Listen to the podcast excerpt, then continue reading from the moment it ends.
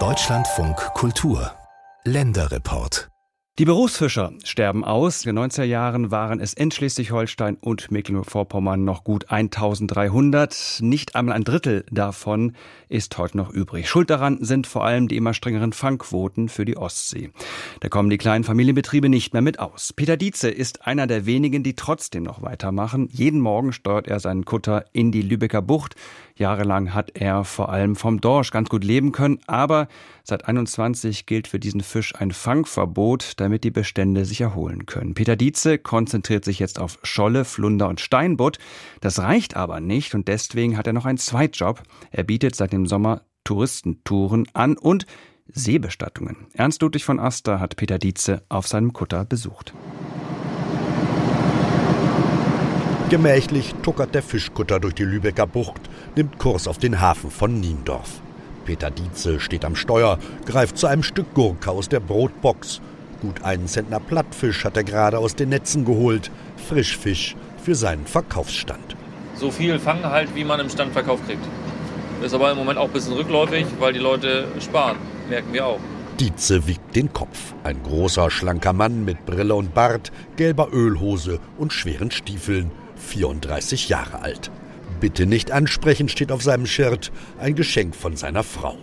Dietze ist einer der letzten Berufsfischer in der westlichen Ostsee. Haben alle von abgeraten, lass er bloß nach. Naja, bereut, so direkt habe ich es noch nicht. Es ist äh, mit der Zeit jetzt immer mehr Arbeit geworden. Gerade weil man eben mehrere Baustellen jetzt hat, um über die Runden zu kommen. Früher nur mit, mit äh, Dorschfischen so, dass man genug hat da, um das zu verkaufen. Das war deutlich angenehmer, leichter, ne? Das Dorschgeschäft ist Geschichte. Schon im vergangenen Jahr senkte die EU die Fangquoten auf Null, damit die Bestände sich erholen können. Und auch dieses Jahr gilt für die Ostsee ein Fangverbot. Peter Dietze zuckt mit den Schultern. Der Dorsch ist hier schon immer der Brotfisch gewesen, sicherte den meisten Fischern das Überleben, machte das Geschäft halbwegs kalkulierbar. Doch Anfang 2021 blieben die Netze plötzlich leer. Dann auf einmal waren sie weg. Und von Flensburg bis nach Rügen waren die Dorsche weg. Binnen drei Monaten. Da sagen natürlich einige Überfischung, aber binnen drei Monaten flächendeckend schafft der Mensch nicht. Vor allem, wenn vorher so viel war und auf einmal ist gar nichts mehr da. Da stimmt irgendwas nicht. Im Niendorfer Hafen schaukeln um die Zeit gut 20 Boote an der Kaimauer. Eine Möwe starkst zwischen Fischständen herum, sucht nach Resten. Doch die meisten Verkaufsstände sind geschlossen.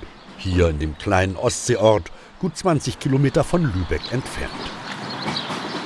Christa Krüger aber ist im Einsatz. In der linken Hand eine Scholle, in der rechten die Schere.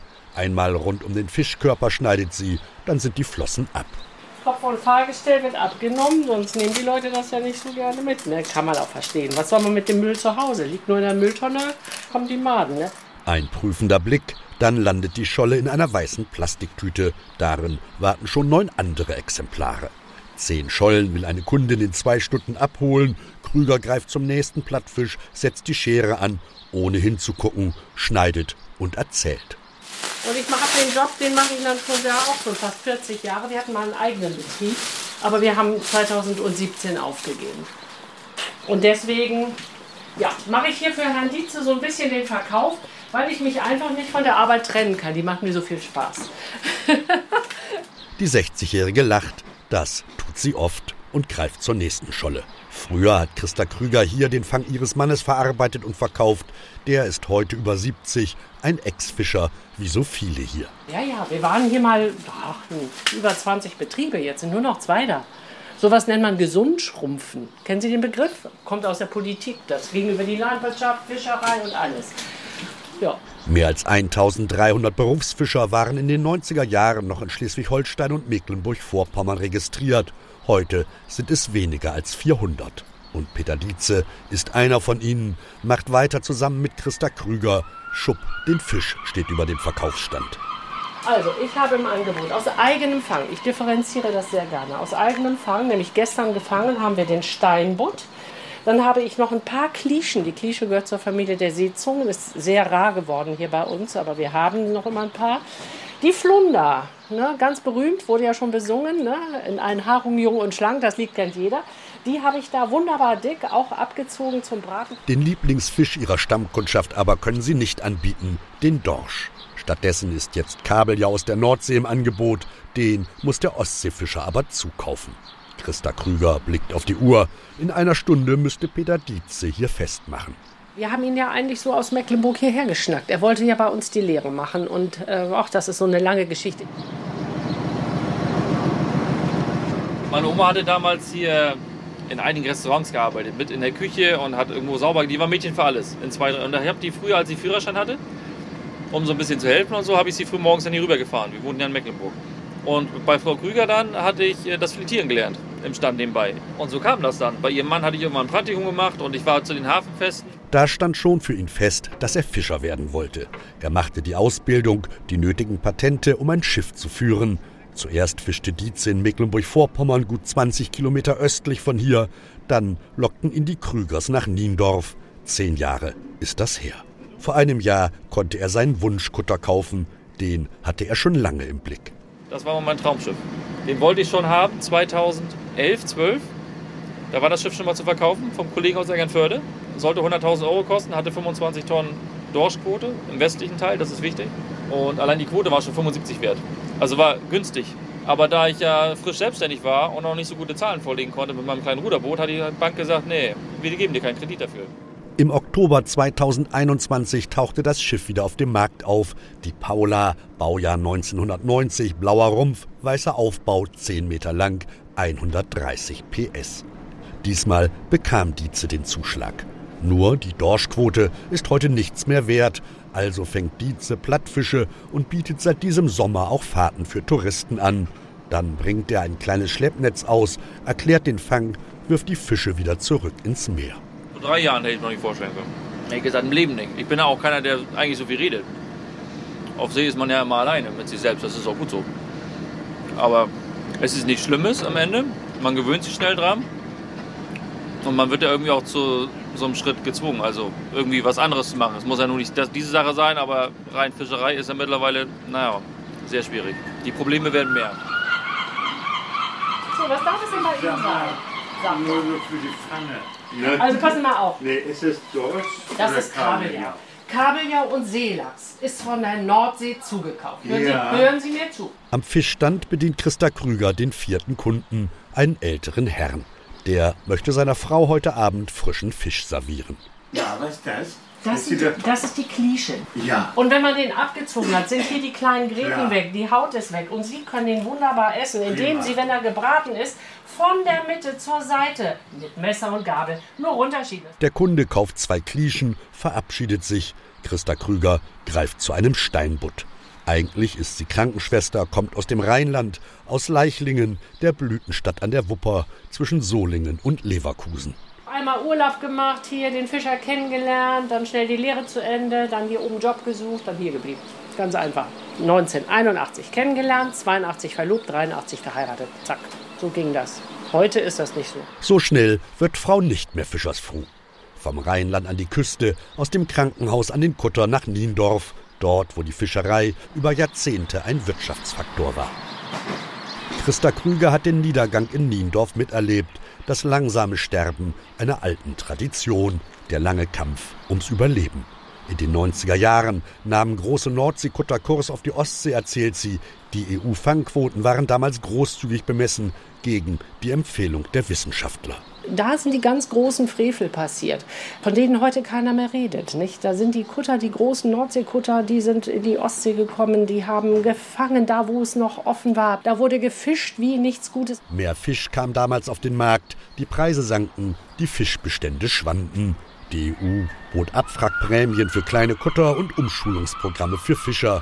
Innerhalb von 20 Jahren halbierte sich die Zahl der Berufsfischer an der deutschen Ostseeküste von 1300 auf 650.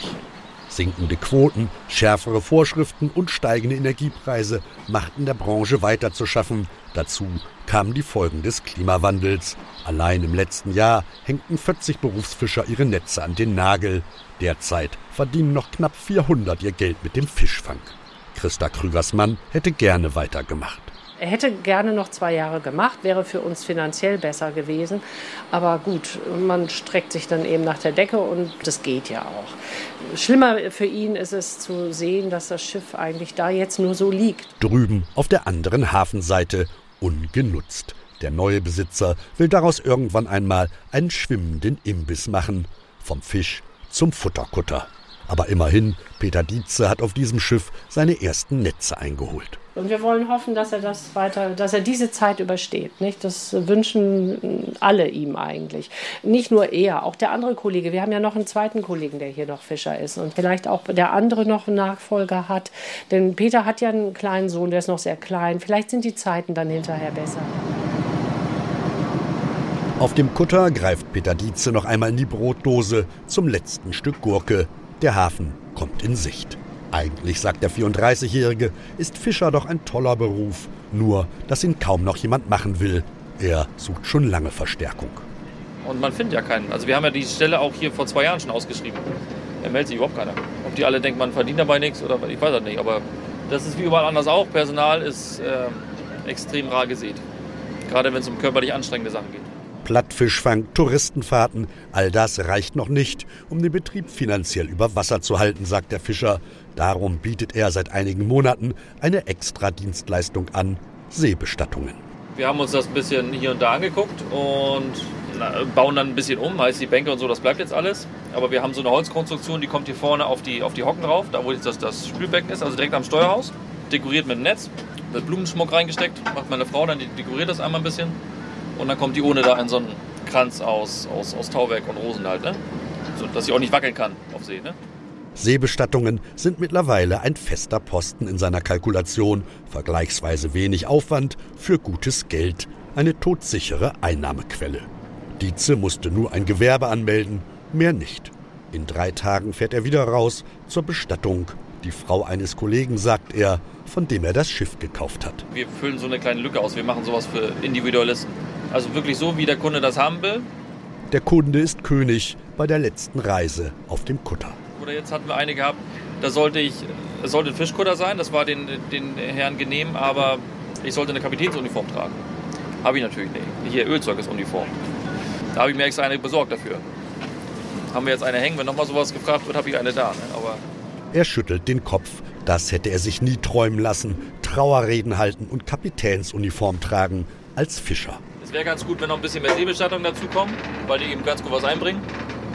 Nur von den Tourifahrten oder nur von dem Räuchern äh, könnte ich nicht leben. Wenn ich jetzt nur Seebestattung machen würde, jeden Tag angenommen, das wird funktionieren.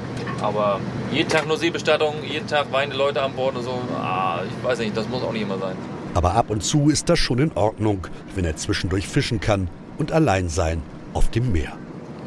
Peter Dietze, Fischer in der Ostsee und seit neuestem auch Seebestatter, denn vom Fang allein kann er nicht mehr leben.